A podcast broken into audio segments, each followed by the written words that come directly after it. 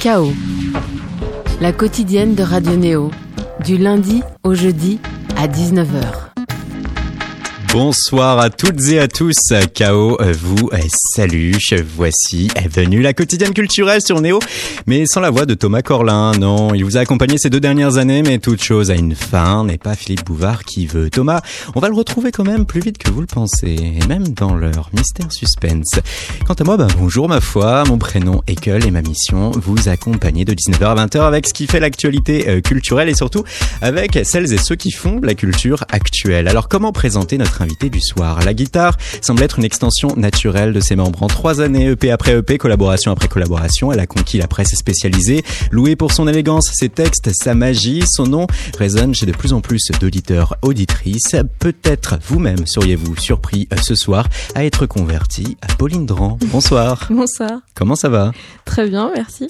Votre religion, la folk, une actualité des plus brûlantes, puisqu'après le premier album Fait Bleu sorti cet été, voilà qui arrive à compter de lundi prochain, un EP vinyle eau forte. Et pour vos auditrices auditeurs, un morceau en exclusivité, longue version. Madone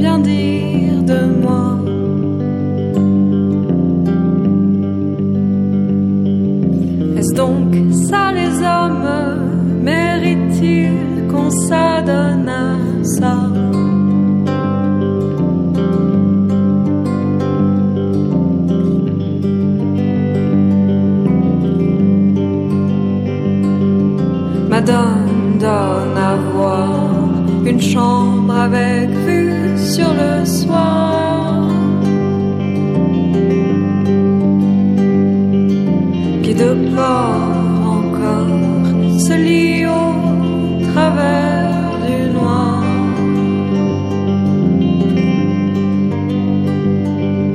Mais qui sont ces hommes et que peuvent-ils bien dire de moi?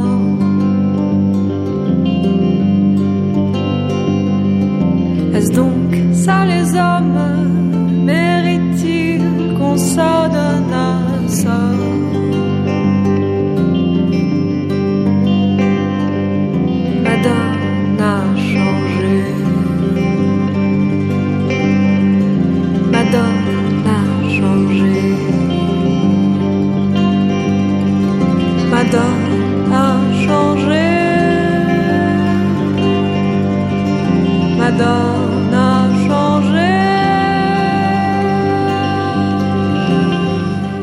êtes toujours sur KO, une émission ambiance folk ce soir avec Pauline Dran et cet extrait Madone enregistré à deux pas d'ici. Tout à fait, ouais, c'est ça, rue Froment. On était en train de regarder justement.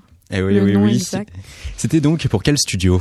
Pop Tones Studio, qui est le studio de Jean-Charles Versari. Un studio recommandé? Tout à fait. Absolument. Vous êtes sur le 95.2 depuis Paris, le 100.0 depuis Bourges, le 94.8 depuis euh, Toulouse, et puis peut-être vous êtes aussi autour de Marseille à nous écouter sur la RNT, plusieurs fréquences et une émission KO. Euh, Pauline Dran, il y a donc cette EP à venir au Fort, c'est dans 7 jours très exactement, un autre chiffre important, un tirage 150 exemplaires et en vinyle exclusivement parce que finalement l'EP n'est pas une fin en soi c'est presque une excuse pour quelque chose de plus grand et important encore qui est à venir. Euh, oui, c'est vrai. L'exposition. Exactement, oui. S'il fallait nous en parler. Eh bien, je dirais que c'est euh, une manière de transposer dans un lieu une énergie euh, créative et commune qui a été avec euh, donc Vision particulière et Alizé Gazo, qui sont deux artistes euh, que j'affectionne beaucoup. Et on a décidé avec Armure Provisoire, donc qui produit et qui sort le disque, de les associer en fait en leur proposant de de faire leur propre création autour du titre et du thème, ce qu'elles ont fait euh, merveilleusement bien. Et du coup, quand on s'est retrouvé avec toutes euh, ces très belles choses, on a eu envie de de, de les mettre euh, voilà dans un espace à disposition du public. Tout imbriqué, faire euh, faire une belle addition euh, et une logique qui se rapporte à l'art total, même si vous ne voulez pas avoir à assumer pareil. Non, enfin, euh, je vais je vais pas assumer comme ça des grands mots pour moi-même, mais disons que il y a une volonté de, de... moi j'aime bien les belles choses, hein, qu'elles soient qu'elles soient musicales, qu'elles soient visuelle, qu'elle soit littéraire. Et donc, quand on a une idée, euh, voilà, essayer de la transposer euh, à plein de niveaux. Alizé Gazo, plasticienne, euh, illustratrice également. Elle a signé d'ailleurs le visuel de cette EP à venir. Il y a aussi la vidéaste Vision particulière, connue pour ses récents visuels pour Bon Voyage Organisation, mais qui a aussi mhm.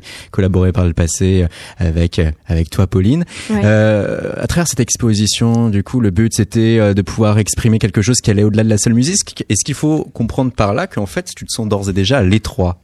Dans la musique? Euh, non. je pense que je me sens à l'étroit dans la vie plus que dans la musique.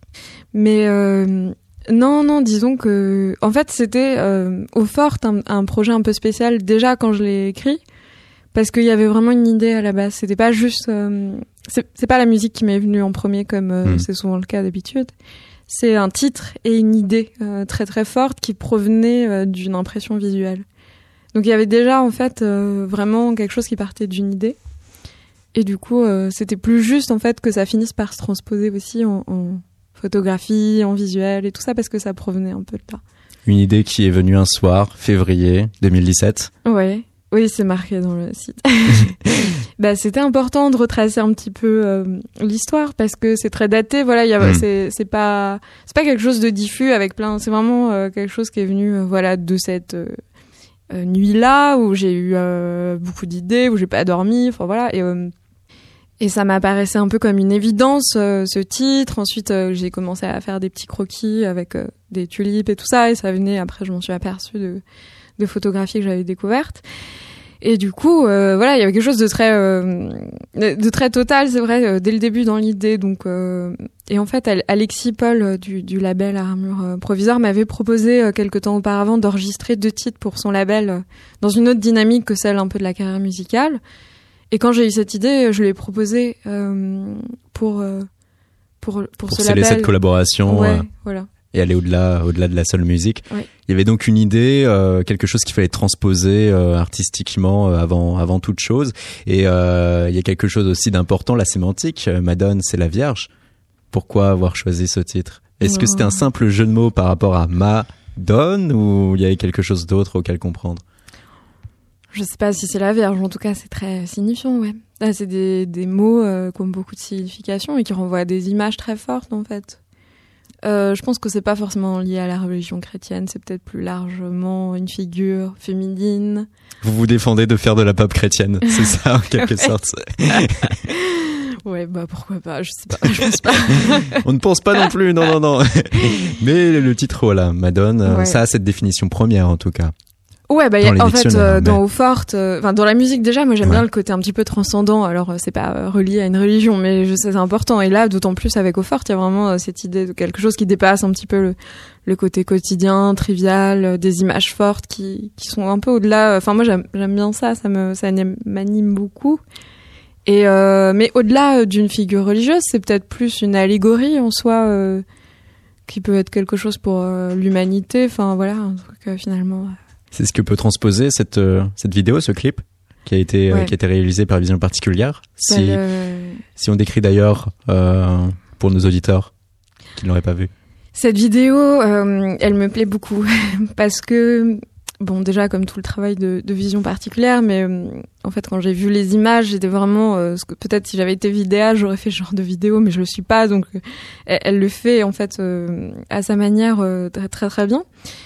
Euh, effectivement, il y a une présence féminine en fait, mais qui est pas spécialement identifiée. C'est c'est c'est pas euh, une femme qu'on peut euh, repérer. euh, dans ce qu'on connaît et en même temps elle, a- elle a une présence très forte dans un dans un paysage euh, qui peut être un peu ailleurs que l'endroit vraiment où il a été tourné. On dirait euh, une montagne ou une plage, voit des rochers, il y a Ouais. il y a quelque chose qui est euh, qui est, qui est très très prenant, beaucoup de couleurs blanches très lumineux. Ouais, c'est-à-dire ça voilà, ça transcende euh, l'endroit, ça transcende la personne qu'on voit, c'est autre chose. Euh, ça pourrait être un film. En fait, j'aime bien euh, ça. Léa a beaucoup ça dans son univers. Et, ça, ça me parle beaucoup parce que j'essaye un peu de faire la même chose avec la musique, c'est de partir de quelque chose, mais de l'emmener vraiment ailleurs. Pour moi, c'est toujours un voyage, c'est toujours une création d'autre chose. Euh, et c'est toujours des univers qui, bah, qui sont un petit peu, euh, je sais pas, magiques et dans lesquels euh, qui sont pas quotidiens, qui sont pas ma vie, mais qui Hmm. sont un peu voilà ce qui peut habiter euh, mon esprit ou voilà, je sais pas. Ce qui fait qu'en effet, on sort euh, du registre purement folk, qui, euh, Ouais, qui de base euh, va être un, un guitare-voix, où très souvent, très souvent, euh, on a droit à quelque chose d'assez premier degré finalement. Oui, bah, c'est pour ça que peut-être que je mettrais pas le mot folk sur ma musique, Hmm. mais en même temps, il y a une filiation. Mais c'est vrai que c'est peut-être plus dans l'usage de la guitare et de la voix, mais ça suffit peut-être pas. Je pense que la folk c'était vraiment quelque chose qui venait. euh, Enfin d'ailleurs ça, ça veut dire voilà le, gars, la, personne, euh, quelque chose peut-être de très terrien et aussi beaucoup plus trivial qui parle des gens, de leurs problèmes, euh, même sociaux. Enfin voilà et je pense que je fais pas ça. Donc je sais pas, mais après bon c'est des étiquettes pour donner des mots sur une musique, mais voilà. C'est toujours important, hein, souvent, de à se raccorder à, certaines choses. Pauline Dran, euh, par rapport euh, à vous et votre thématique centrale, c'est l'amour. Oui, je sais pas. Euh, oui, dans Fait Bleu, c'est effectivement le cas. Mais je pense que, en fait, c'est selon. Alors, euh, désolé, hein, mais la prime, la priorité à notre direct duplex. On vous avait dit hein, que Thomas Corlin, pour une fois, n'était pas euh, chez nous à Néo pour assurer euh, KO. Non, non, non. Thomas et Néo, c'est fini pour le moment. En tout cas, et Thomas, le hasard veut qu'il est actuellement à France Culture en train de faire, eh bien, un petit débat, la dispute, et on nous indique, on nous signale qu'apparemment, il est en train de parler. Allez, écoutons-le quelques secondes, histoire de. expertise, les audiences devant les, les experts. Euh, donc, euh, ce n'est pas a la voix de Thomas. et c'est un euh, débat, c'est pour ça. J'imagine que, ouais, être quelqu'un d'autre. Et il va reprendre la avec parole. un cynisme dans quelques instants. On peut en être sûr. On reviendra, on reviendra après. Hein, Soyez-en sûrs. On assure un multiplex en tout cas avec euh, France Culture sur euh, Radio Néo. Et, et on va tenter, on va retenter notre chance dans quelques instants. Pauline Dran, pour en revenir à vous qui êtes quand même notre invité central euh, ce soir. On parlait de coup de cette euh, thématique, euh, l'amour, oui, mais?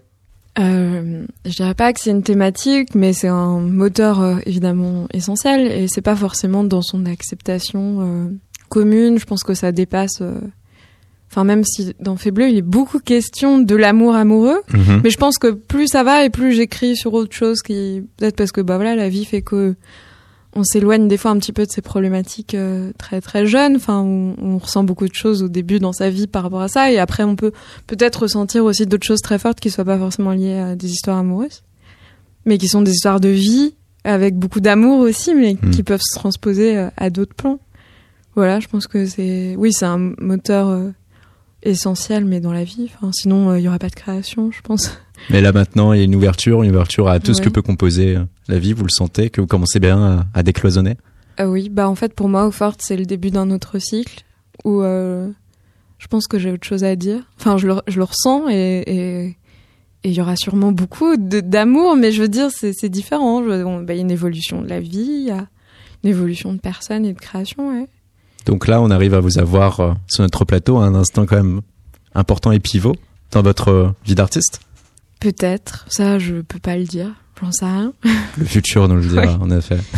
Ce que nous parvient à dire en tout cas les autres et les médias, c'est que, eh ben, ma foi, vous êtes fortement apprécié. Hein. Vous figurez parmi les cinq chouchous du dernier numéro de Magic, et vous êtes d'ailleurs la seule francophone de la liste avec Léonie Pernet. Euh, vous êtes encensé et vous avez été encensé euh, par le passé proche, euh, par les Inrecuptibles ou encore le Cargo. Mais voilà, vous n'avez pas de page Wikipédia, Pauline Dran. Et lorsque c'est le cas, eh ben, on est on est forcé hein, de débuter une interview carte d'identité. Parce que parfois, apprendre à connaître une artiste, c'est aussi connaître ses racines géographiques. Alors déjà, Pauline Dran, ce nom d'artiste est-il ton vrai prénom et ton vrai nom? Oui. Et ton lieu de naissance? En banlieue parisienne. Est-ce que tu as conservé un lien inspirant avec euh, ce lieu de naissance? Est-ce que euh, il y a une, porte, une place importante dans ta vie? Bah, Je pense que le lieu où on grandit, c'est toujours important. Euh, mais je pense que dans ma création, j'ai toujours cherché, euh, bah justement, comme je disais, euh, par rapport à la vie, à aller ailleurs, en fait. Donc c'est pareil pour la musique, c'est pareil pour la création. C'est un lieu, en tout cas, où tu n'auras pas de mal à retourner demain s'il le fallait, ne serait-ce que pour une journée. Euh, pas de blocage. bah non, parce qu'en plus je vis en banlieue parisienne, donc je, je suis pas très loin. Mais mais c'est pas le même lieu parce que j'ai plus le même âge, que c'est pas la même histoire, c'est jamais le même lieu, même si on quel est quel est ton âge justement? Ah ça c'est bah, en fait, je, je, suis assez euh, pudique parce que j'aime pas trop. Euh, j'ai l'impression que ma, ma personne en soi n'a pas trop d'intérêt par rapport à ce que je fais. Enfin, même si c'est moi qui, qui le fais, mais je veux dire, j'ai l'impression que ça détermine trop des choses par rapport à une existence qui, au fond, enfin, voilà, moi, ce que j'aime bien, c'est, c'est qu'on s'identifie à des choses qui sont peut-être pas géographiquement localisé, ni daté, ni euh, genré. Voilà. Ça pourrait tout simplement changer tout de suite euh, nous mettre dans, dans une espèce de, de bulle de casse qui ferait que euh, on aurait une vision détériorée qui Je ne serait que pas là. C'est toujours des éléments qui déterminent des perceptions. Ouais. Qu'on le veuille ou non, moi, pour moi c'est pas très important, mais ça détermine des perceptions, surtout quand on est un jeune artiste et qu'on commence à déterminer un univers, c'est des choses qui cloisonnent un peu. Alors qu'on peut être très très différent en fonction des, des individus par rapport à ces questions-là. Je veux dire, ça, c'est pas forcément. Enfin voilà, je sais pas. Je, euh, j'aime bien parler d'autres choses. Ton âge musical, dans ce cas, à partir de quel moment tu t'es senti dans cette, euh, dans ce caractère artistique, euh, dans cet environnement euh, et cette volonté de vraiment créer? Ça, c'est difficile à dater. Parce qu'il y a plein d'étapes en fait. Je pense que depuis le début, il y a quelque chose qui va vers ça mhm. quand, je, quand j'y repense. Euh, après, dans la musique en elle-même, en fait, c'est pour ça, je pense que pour moi, la création est venue même, enfin, plus largement euh, avant, et c'est pour ça que des fois, ça prend d'autres formes que la musique. Euh, la musique, c'est essentiel dans ma vie. Mhm. C'est une manière d'exprimer quelque chose euh, qui était sans doute déjà là avant que je fasse la musique et qui sera là aussi le moment où j'en fais pas, en fait. Voilà. Donc, euh, c'est difficile à dater, mais euh, euh, je pense que il y a plein d'expériences différentes parce que la musique c'est quoi en fait? Il y a aussi la, création un peu solitaire il y a la scène il y a l'enregistrement enfin tout ça c'est des mondes complètement différents. Donc euh, je peux pas vraiment dater un, début ou alors faudrait dater euh, voilà le début de la scène le début du travail musical de toute façon un, début se sent ou ne se sent pas et à partir du moment où on n'arrive pas comme ça à le, sentir c'est qu'il y en a pas. Bah enfin. non c'est ma vie quoi. Hum, hum, hum. c'est toute ma vie en fait je fais pas de distinction on a quand même un moment symbolique fort parce qu'il s'agit donc du premier titre, du tout premier projet. Hein. Surtout, on aimait bien aussi ce titre qui figure parmi ton premier EP éponyme. Émilie c'est tout de suite sur Radio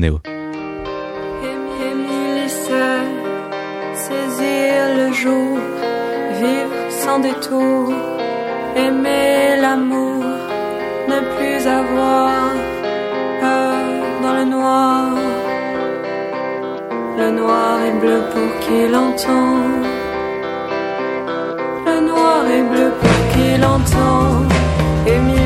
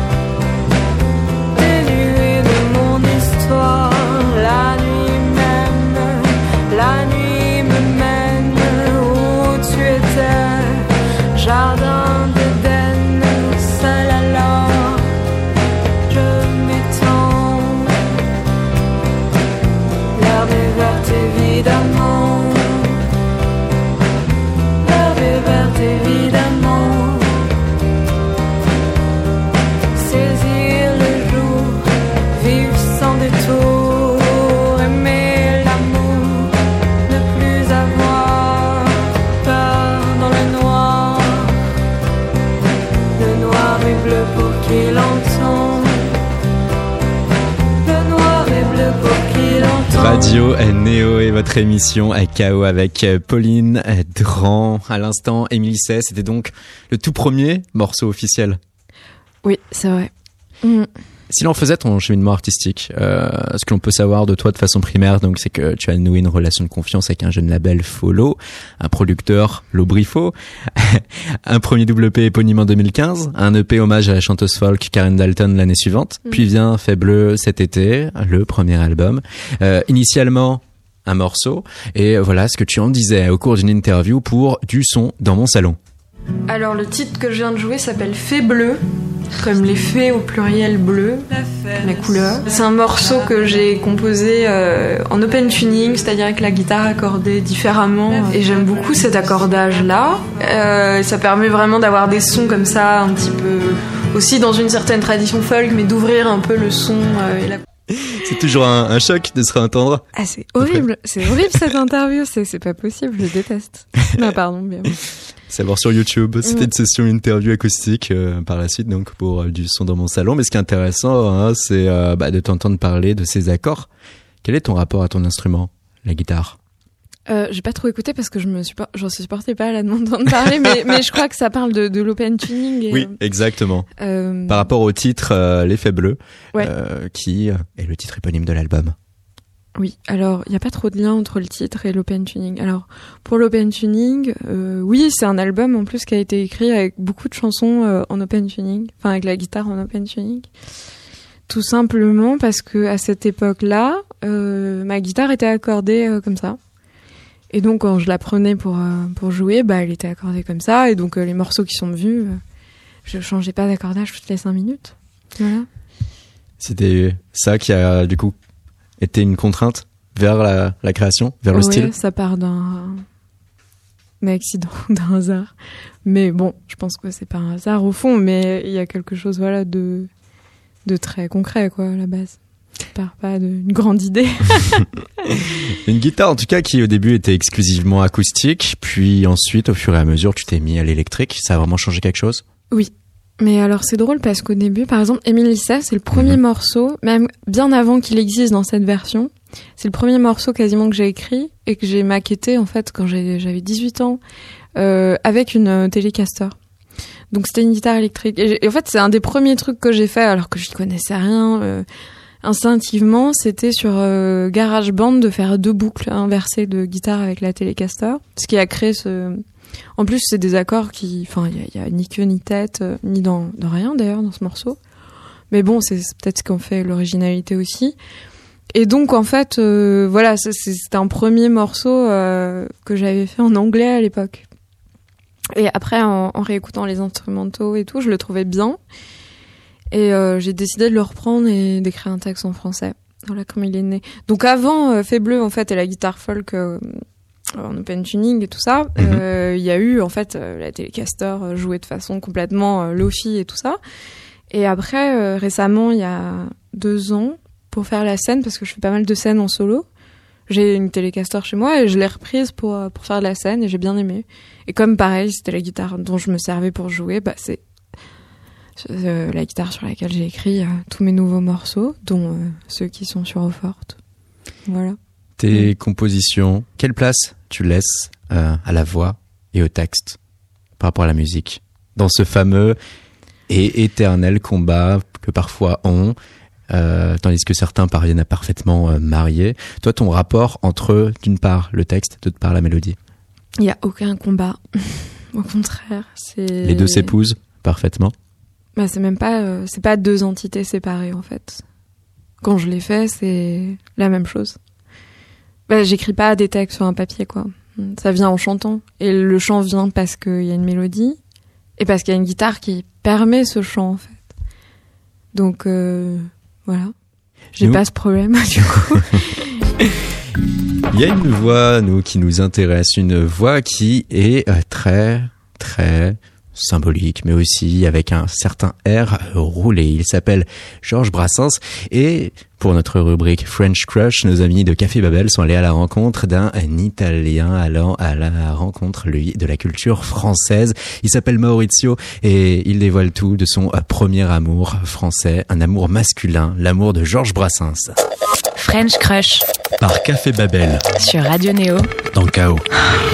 Salut Maurizio. Salut. Maurizio, tu as 29 ans, tu vis en France depuis 5 ans et tu es fan de Georges Brassens. Alors quand et comment as-tu découvert Brassens pour la première fois? Euh, Pour la première fois, alors c'était, je pense, 5-6 mois à peu près avant de venir en France, du coup il y a 5 ans, 6 ans. Et c'était en fait parce que j'écoutais en fait un compositeur, auteur italien que j'adore et je lisais sa biographie. Et en fait, j'ai vu que son maître un peu et son, son source d'inspiration, c'était Brassens. Du coup, je me suis dit, il faut que je l'écoute celui-là. Qu'est-ce que tu en as pensé à la première écoute? Qu'est-ce que j'ai pensé à la première écoute? Euh, ben, J'ai bien aimé euh, la mélodie. Franchement, je comprenais pas les mots, en fait, parce que je, je comprenais presque rien de français. Mais du coup, j'ai écouté, écouté des chansons que cet auteur italien il avait reprises. Du coup, je pouvais imaginer un petit peu de quoi ça parlait. Euh, ça, me plaisait. J'ai trouvé ça très mélodique, en fait, et très poétique aussi. Pas beaucoup, en fait, des chanteurs qui peuvent euh, euh jouer comme ça avec les mots et euh, juste avec une guitare et des paroles parler des choses assez profondes en fait, avec une, voilà, une bonne rythmicité, une bonne mélodie. Euh, sa, sa, façon de chanter, en fait, ils utilisent parfois des, euh, il a une façon un peu, parfois un peu simple en fait de s'exprimer, mais il dit des choses très profondes et très poétiques. En fait, il raconte des histoires, mais qu'ils ont caché des, des, des, choses très importantes en fait. Tu as écouté en italien un artiste qui ressemblait un petit peu dans son style à Brassens. Euh, Est-ce que tu peux me dire son prénom, son nom? Est-ce qu'il est, ah, connu? Oui, Fabrizio De André. Il est très connu en Italie. Je sais pas, c'est connu en France. Beaucoup d'Italiens qui aiment justement André me parlent de Brassens, donc euh, il doit avoir une réciprocité à mon avis. Tout à fait. Et euh, en quoi Brassens est un artiste typiquement français selon toi?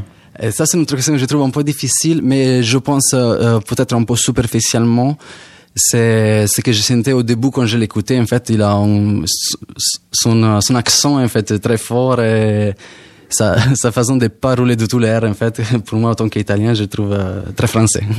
D'accord. Et euh, du coup, euh, pourquoi est-il si important pour toi, Brassens? Ah, parce qu'une fois que je l'ai découverte, en fait, euh, j'ai bien aimé. Dès que je suis arrivé en France, en fait, j'essaie de, de me plonger bien dans la culture française. Et j'écoutais, j'écoutais, euh, Brassens. Du coup, ça, ça correspond à une période de ma vie que c'était importante. Et je l'écoute souvent et je pense que dans 10 ans, 20 ans, 30 ans, je vais l'écouter encore toujours. C'est à travers de larges grilles que les femelles du canton contemplaient un puissant gorille, sans souci du camp dira-t-on. Avec impudeur, c'est comme mère, lorgnait même un endroit précis que rigoureusement ma mère m'a défendu de nommer ici. Garogorille Pauline Dran, votre rapport à Georges Brassens bah, c'était ce à quoi j'étais en train de penser. En fait, je connais très très peu. Je suis peut-être pas une bonne française. mais je pense que c'est quelqu'un de très doué et qui a vraiment apporté quelque chose à la chanson. Je sais pas, je suis peut-être pas assez vieille encore pour. Euh, en même je temps. m'y mettrai un jour. Ou peut-être pas. Peut-être aussi qu'il faut s'accorder je- cette liberté parce qu'à chaque fois, on a ces 3, 4, 5 monuments de la chanson française qu'on est obligé d'aimer, d'écouter ou, ou pour lesquels il faut forcément dire que l'on s'inspire. Vous, ouais, moi je me sens pas trop obligée parce qu'il y a des choses que j'aime beaucoup, euh, disons spontanément, Mhm. et je découvre des choses au fur et à mesure, mais je me presse pas en général. Quand ça vient, euh, je les laisse venir au moment où ça aura euh, du sens et euh, et ce sera bien euh, avec ma ma vie, euh, je sais pas, avec ma sensibilité quoi. Vous êtes sur euh, KO, l'émission quotidienne culturelle de Radio Néo avec nous, Pauline Dran, pour son, euh, sa vie, son œuvre, cette EP qui va sortir euh, la semaine euh, prochaine. Et, et, et Pauline aussi, puisqu'on parlait de Brassens, euh, ce rapport du coup avec éventuellement ceux qui auraient pu être une figure inspirante ou un mentor. Il y en a une quand même qu'on détermine, il suffit de regarder la discographie, Karen Dalton. Il y a eu euh, quand même un EP, un hommage, quatre chansons repris, quatre poèmes d'elle. Est-ce Mm. que c'était du coup une façon de pouvoir dire elle, elle me parle? Eh ben, en fait, non. en fait, c'est aussi un peu une histoire euh, de hasard euh, et d'accident, mais qui s'est révélée euh, très, très riche en signification et très important. Mais euh, c'était une figure que je connaissais assez peu, à part quelques, enfin une, icône un peu underground comme ça. Et en fait, c'est grâce à un livre, quelqu'un de formidable qui s'appelle Pierre Le Marchand, qui vit en Normandie, qui a écrit un livre sur elle et qui m'a contacté au moment de la sortie de ce livre pour que je lise avec d'autres chanteuses aussi un extrait en fait des poèmes qu'ils avaient retrouvés dans ses archives euh, et qui étaient inédits et qui étaient publiés dans ce livre voilà, de, de ses poèmes à elle Et en fait, en, en m'emparant de ce livre et en lisant les poèmes de Karen Dalton, je les ai trouvés. euh, Enfin, j'étais vraiment frappée par leur euh, mélodie, par leur musicalité. Et ça m'a aussi par ce qu'ils exprimaient. C'était hyper signifiant pour moi. Ça me parlait. C'était fou à quel point ça me parlait. Du coup, cette EP est née en fait de cette rencontre un peu fulgurante grâce au poème en fait.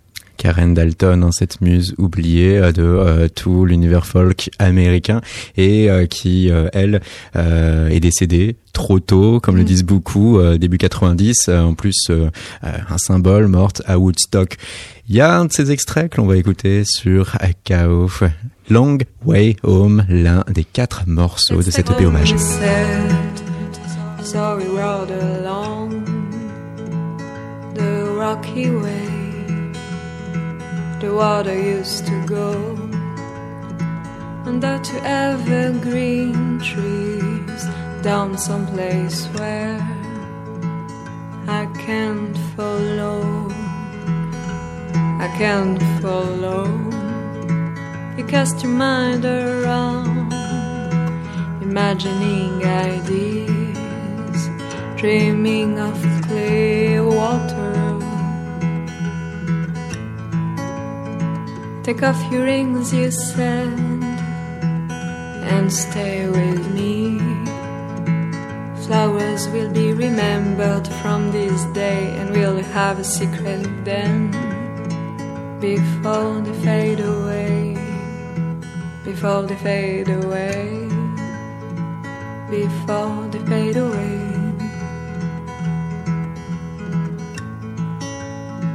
About those tears that might have been for the love I'm in, for the love I'm in.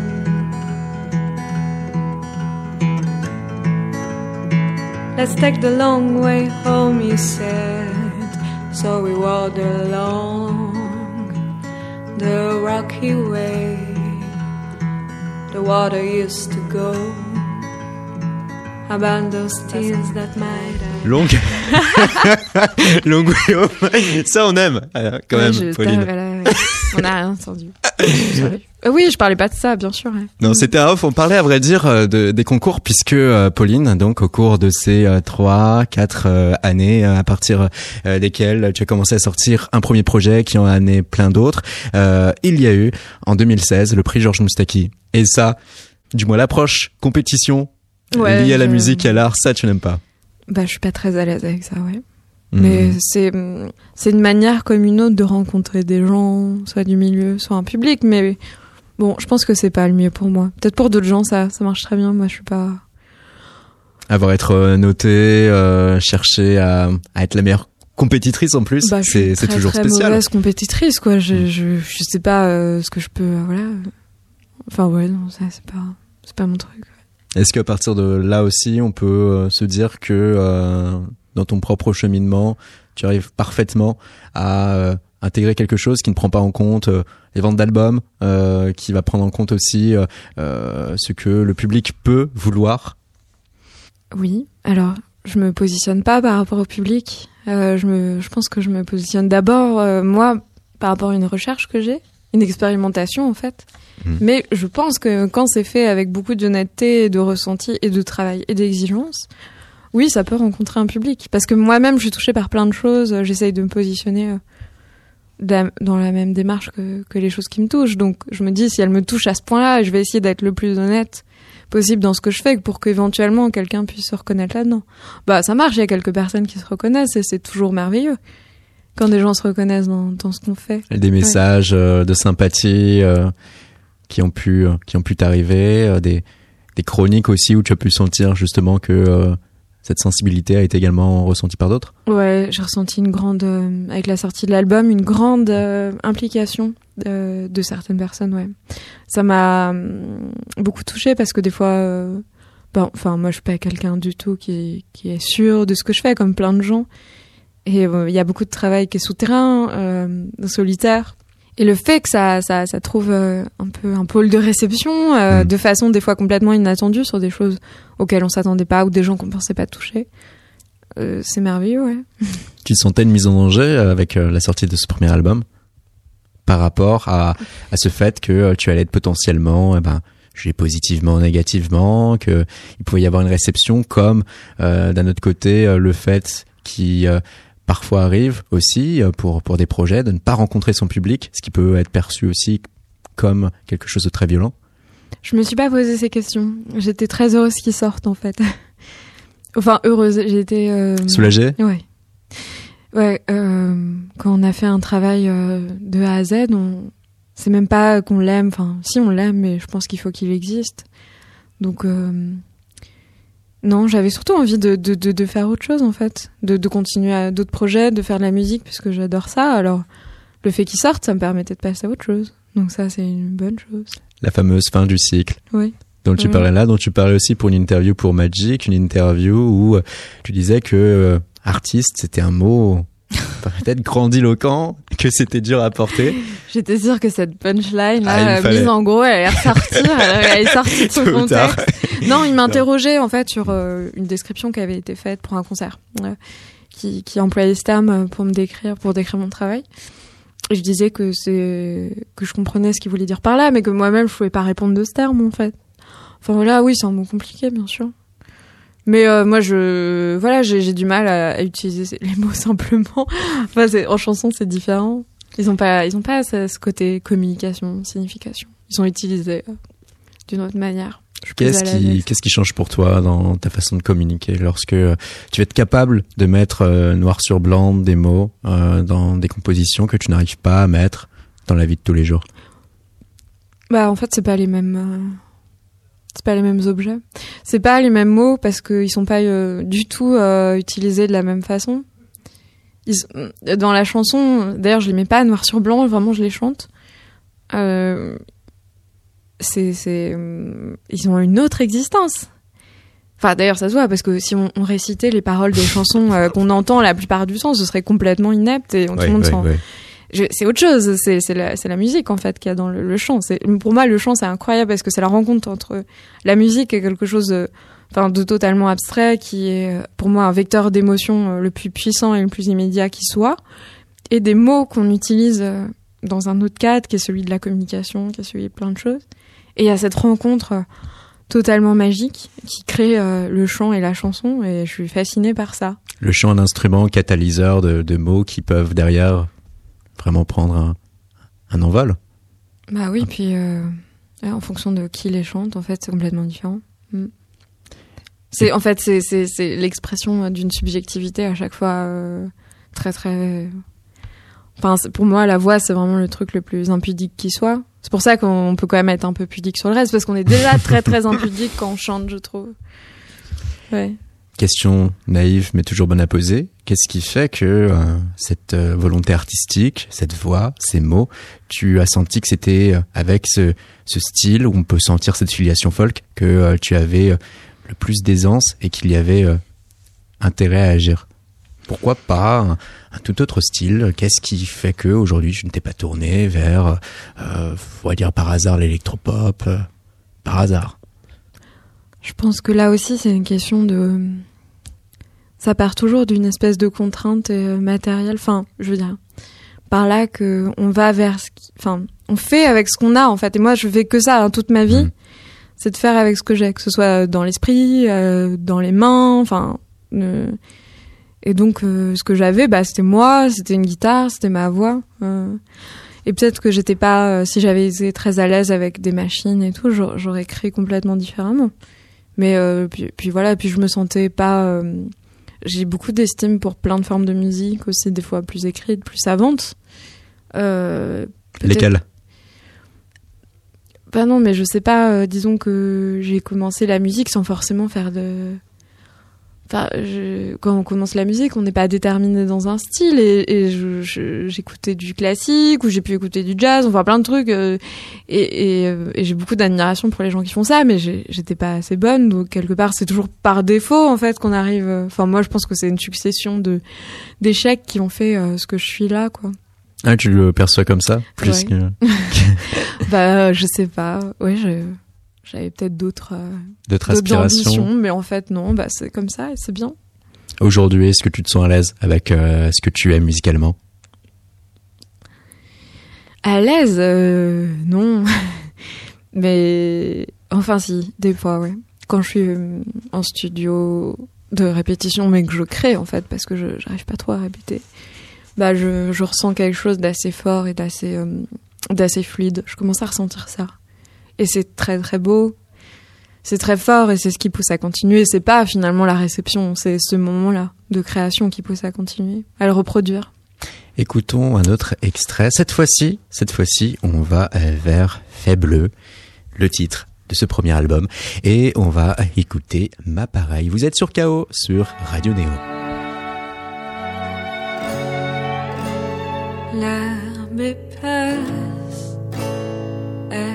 sans pudeur. C'est là le bas blesse, ceux-là dans leur épaisse. Rêvons-nous,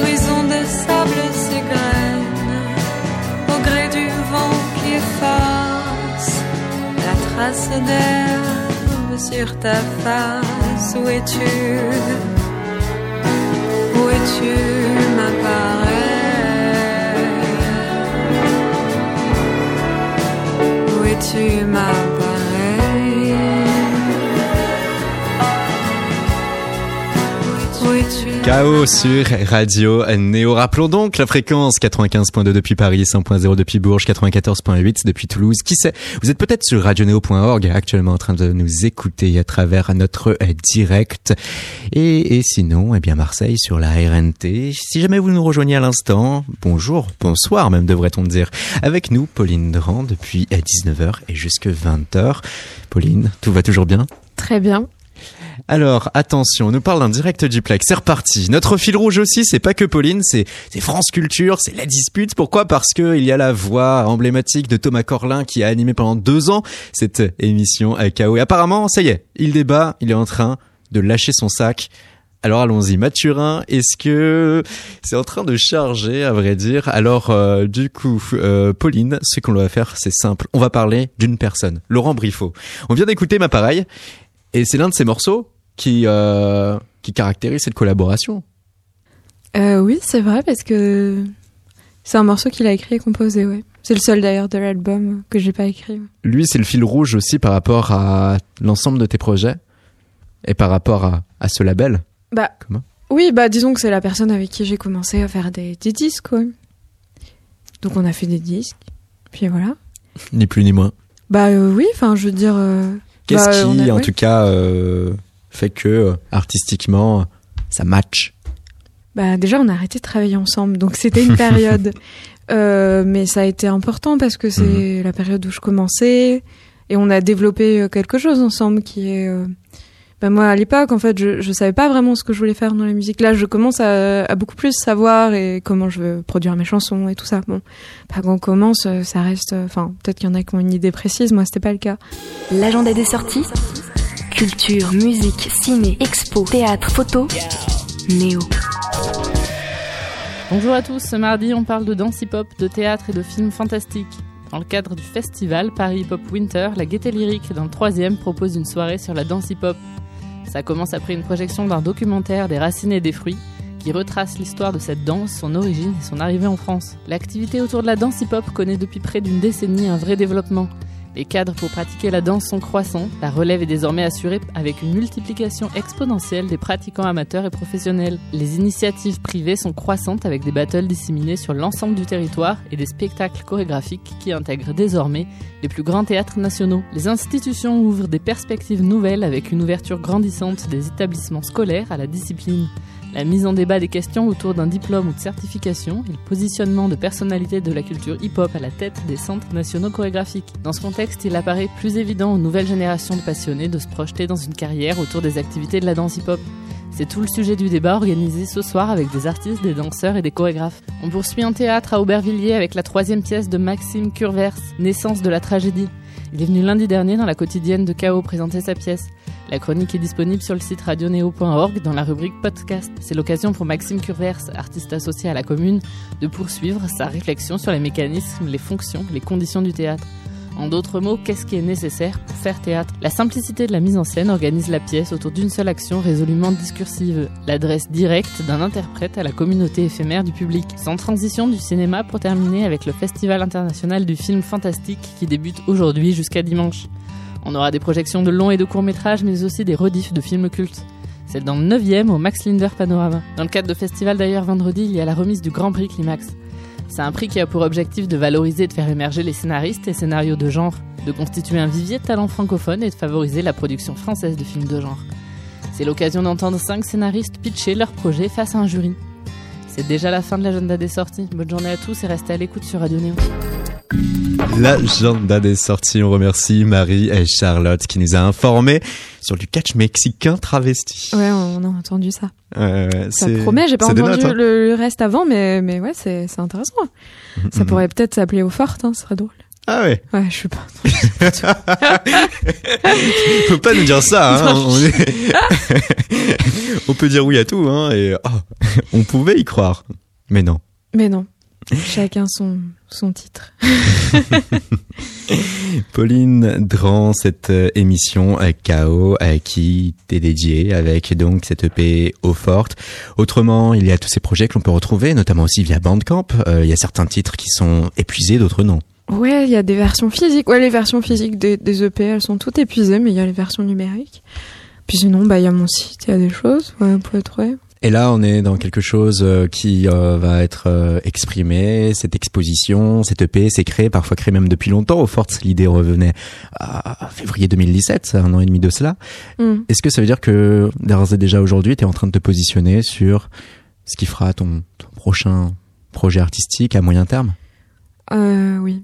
Oui, Quelque oui. chose qui peut être éventuellement annoncé? Oui, j'ai déjà. Ah non, non, parce que c'est pas, c'est pas fait. Mais Hmm. j'ai, en fait, euh, la suite est assez limpide euh, dans ma tête. En tout cas, au niveau de la création. Après, faut le faire, faut trouver les bonnes personnes, faut. Voilà, mais non, mais je suis, super contente. En fait, j'ai surtout envie là de. Bah, euh, le fait de sortir des choses, ça permet aussi, comme tu disais, de rencontrer un public, de rencontrer euh, des gens, quoi, pas spécialement le public, c'est des gens, quoi. Euh, comme on se rencontre dans, voilà, dans un café, et, et de ces rencontres, il naît toujours euh, des choses intéressantes pour continuer.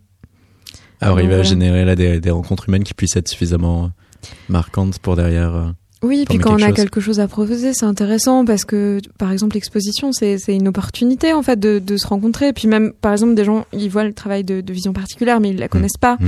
Euh, plein de gens aussi qui C'est frustrant en quelque sorte de, de faire quelque chose et, et de ne pas forcément avoir le retour en direct.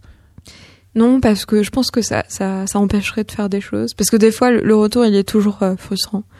Donc heureusement euh, qu'on fait des choses sans trop penser au retour, parce que sinon on ferait pas grand-chose, je pense. Ça permet d'avoir euh, au bon moment des œillères qui nous permet d'être concentré sur euh, ce que nous on veut exprimer. Oui, puis Ça il y a se un rapport euh, nécessaire, euh, disons, fermé à l'extérieur sur ce qu'on fait d'abord avant de pouvoir le partager. C'est super important. Ouais. Enfin, moi, je fonctionne comme ça, en tout cas. Ne pas être euh, trop directement euh, là à dire amen à chacun des retours d'écoute qui peut. euh, Oui, puis j'aime bien garder euh, les choses. euh, en fait, tant qu'elles sont pas terminées, j'aime bien les garder un peu pour moi et les personnes qui travaillent dessus. Mais c'est des moments tellement riches. Une fois que c'est fini, c'est ça nous appartient plus. On peut plus vraiment travailler dessus. Alors que quand ça reste, euh, il y a un rapport hyper fort avec la matière, quoi, qu'il faut travailler. Pauline, des concerts à annoncer outre ce week-end exposition. Eh bien, non. Mais peut-être ça viendra. ça ne saurait tarder, donc. euh, On voilà. reste attentif, en gros, euh, allez euh, au fameux réseau habituel, Facebook. Internet, votre moteur de recherche préféré. Et là, donc, P-A-U-L-I-N-E-D-R-A-N-D. Voilà, on a épelé cela aussi. et, et, Bravo. touche à sa fin. Merci beaucoup. Quelle agilité. Merci. Pauline, merci beaucoup surtout d'avoir accepté Bah merci, cette interview. C'était très agréable, c'était pas du tout chaotique en fait. Non, non, non, on aime beaucoup annoncer des choses incroyables avec nos titres, mais parfois c'est très organisé au final. Mm. Merci à Mathurin qui était à la réalisation et puis merci à vous aussi auditrices, auditeurs pour cette première de KO euh, sans Thomas. Et dès demain, on se retrouve avec Terre Noire ce jeudi 19h. Vous pourrez entendre le groupe Minuit s'exprimer à notre micro depuis la rue du Chemin Vert. On se quitte en musique avec bien évidemment Pauline Dran, Soleil Noir, issu de ce premier album Fait Bleu. Au revoir, bonne soirée. Merci. Fais-moi de ces couleurs le soir à des couleurs qui ne se meurent jamais si tard.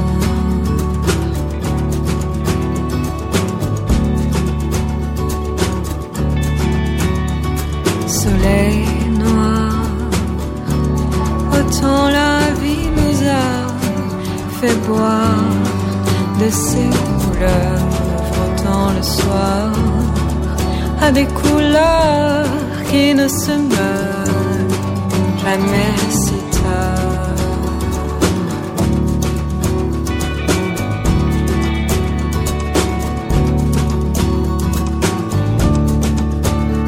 À blanche et